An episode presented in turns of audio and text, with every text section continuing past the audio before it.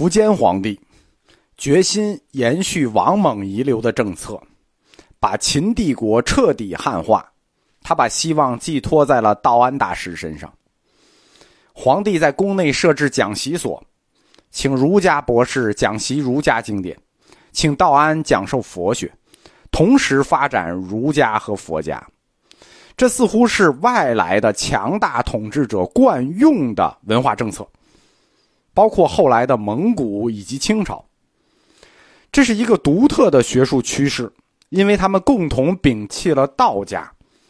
禁止研究老子、庄子和有道教色彩的谶纬学，这可能跟历次汉族造反都以道教挑头有关，因为与苻坚的前秦帝国处于同一时代的东晋，在此时就正受着东部道教起义的困扰，就是道士孙温领导了一个叫长生人的道教起义集团，他最终导致了东晋的崩溃。《晋书》记载，苻坚向他的大臣说：“攻克襄阳最大的收获，不是得到了襄阳，而是得到了道安。道安秉承他‘法不以国主难立’的原则，积极的回应这位尊崇他的皇帝。除了在长安开展他的宗教活动之外，在政治问题上，道安也是苻坚信赖的谋臣。道安和王猛一样。”他坚决反对苻坚对南方的征服计划。史书认为这是道安的爱国主义啊，一直都这么说，这出于道安大师的爱国主义。但是汤用彤在《汉魏两晋南北朝佛教史》这一书里指出，道安大师的反对并非出于爱国主义，而是他觉得此时攻打南方行动的时机还不成熟。哎。道安的判断其实是对的，如果晚几年征伐南方，就不会发生淝水之战啊，东晋自己就乱了，前秦就统一了。道安提出的战略是先迁都洛阳，完成战略部署，就是如果你从汉中出发打襄阳，就必须走襄阳打南方，过大别山，然后去决战淝水。这个战战斗路线是这样的：如果你迁都到洛阳，你就有两个选择。你还可以从河南信阳进入南方，那这样攻击南方的胜算就大很多。道安老师前半生在干什么？我们说他十六年在北方游历啊，实际就是逃窜，对吧？干得好叫长征，干不好叫西窜。他一直在北方流窜游历中国南北啊，所以他对地理的那种判断眼光无疑是非常正确的。迁都洛阳，准备好了。再准备打南方，并且道安说：“我们先要向健康政权发出通牒，就是南京政权。如果他们不投降，我们再进攻。”《晋书》第一百一十四卷是这么说的：“可暂幸洛阳，明受胜略，持指邀于丹阳，开其迷路，如其不停，伐之可也。”这段话说的已经很清楚了，对吧？道安大师还是很替皇帝想的，所以。替道安的爱国主义洗地是很难的，没有爱国主义这里，因为道安老师，河北正定县人，对于征服南方这件事，对他来说，那不存在爱国主义的问题，对吧？他就不觉得征服南方那是不爱国的事情。毛主席说，这个爱国呢，他从来都存在一个爱谁的国的问题。爱国之前，你先要把国和政府分开，用我们中国世人的说法。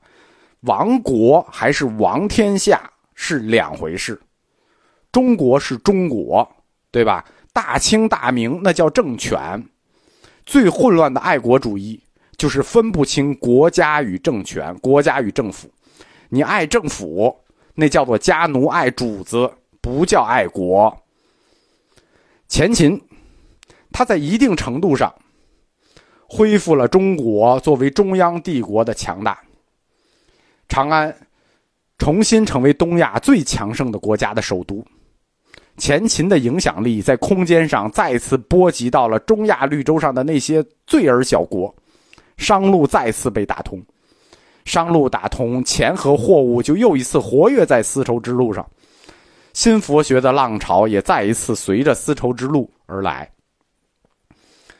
秦帝国，前秦帝国就是苻坚的，它在时间上跟西北印度的基多王朝的鼎盛时期大致相同。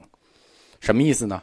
就是在这一时期里，印度佛教将走上它的鼎盛时期，因为这个时候基多王朝正准备兴建那个著名的大那烂陀寺。这一时期，欧亚大陆的四大帝国都处于上升期，中亚、西北印、东北印这一块地区里，主要是基多帝国和波斯第三帝国之间的矛盾。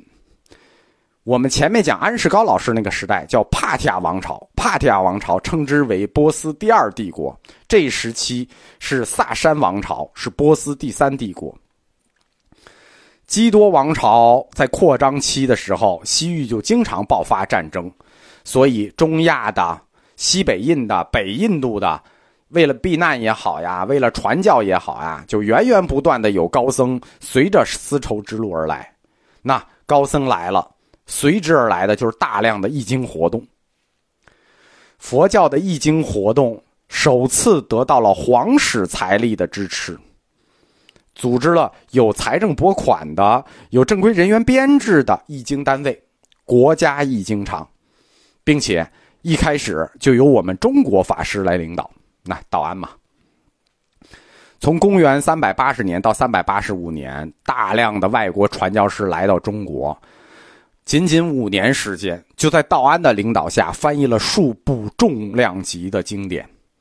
最重量级的是来自于基宾的外国高僧所带来的有部经典。基宾，哎，这两个字特别难写啊。基宾这个地方，在佛教易经史上非同小可。它现在处于印巴分界处。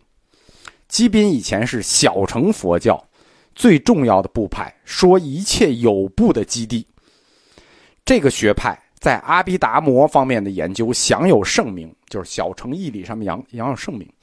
但是他们此前的学术工作，中国完全不了解。而他们所做的这部分工作，在佛教哲学体系里，恰恰又是最重要、最奠基的那一部分。阿毗达摩这套体系涉及到佛教诞生后五百年内所有的经院哲学体系。道安他们翻译出来了，从吉宾带来了，翻译了。道安也得到了他一直希望得到的那些律宗经典。律宗经典一直是我们早期佛教资料中最缺憾的部分，而且他得到了最原始、最纯粹、最贴近于佛陀原说的北传阿含经。北传阿含经由吐火罗僧人檀木难提译出。关于易经。我们以前讲过，最初的易经家都是外来者，除了主法护老师，大多数的高僧与法师，他们到中国的时候压根儿就不懂汉语。汉语在世界历史上的大部分时间里，它对于全世界来说都是最难学的外语之一。所以来到中国的这些外国法师，最多是只能背诵出来他们早已背熟的那些佛经，或者他们带有这种佛经的。稿本，以这种方式，中国人传译了最早的那一批佛经，古意盎然，晦涩难懂。这批佛经在其后的岁月里，被迫的不断的去做修正。易经这项工作呀，它自打有，它从来不是外国人独立完成的，或者说那些汉化的外国人独立完成的，他们几乎差不多都是由中国人完成的，就是懂几种语言的中国人。虽然我们可以举出一系列著名的易经家呀，鸠摩罗什、真谛、菩提流支、不空、天西哉等等，但这些高僧虽然通晓一些汉语，但是完全没有熟练到像汉族文人一样可以如履平地写作文的地步。他们基本是处于指导翻译的地位，除了鸠摩罗什啊，剩下的基本就处于指导翻译的地位。具体的翻译，包括用词。组句都是我们中国人重新表述的，然后最后呢，表述完了之后，再跟外国的僧人进行沟通，看是否合意。除了鸠摩罗什，对吧？